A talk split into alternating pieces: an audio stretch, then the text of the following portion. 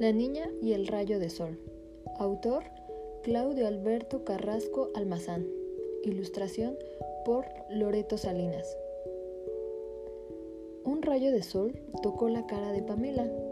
Quería que la niña se levantara para ir a clases. Pero la niña no le hizo caso.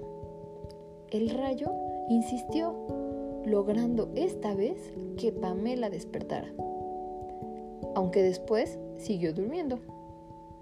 Levántate, porque llegarás atrasada a clases, ordenó luego el rayo de sol. Y esta vez sí que la niña reaccionó. Alzó la mitad del cuerpo, sonrió y dirigiéndose al rayo de sol con una mirada comprensiva, le dijo, Hiciste mal en despertarme hoy, rayo de sol porque nunca se ha visto que un niño tenga que asistir un día domingo a clases.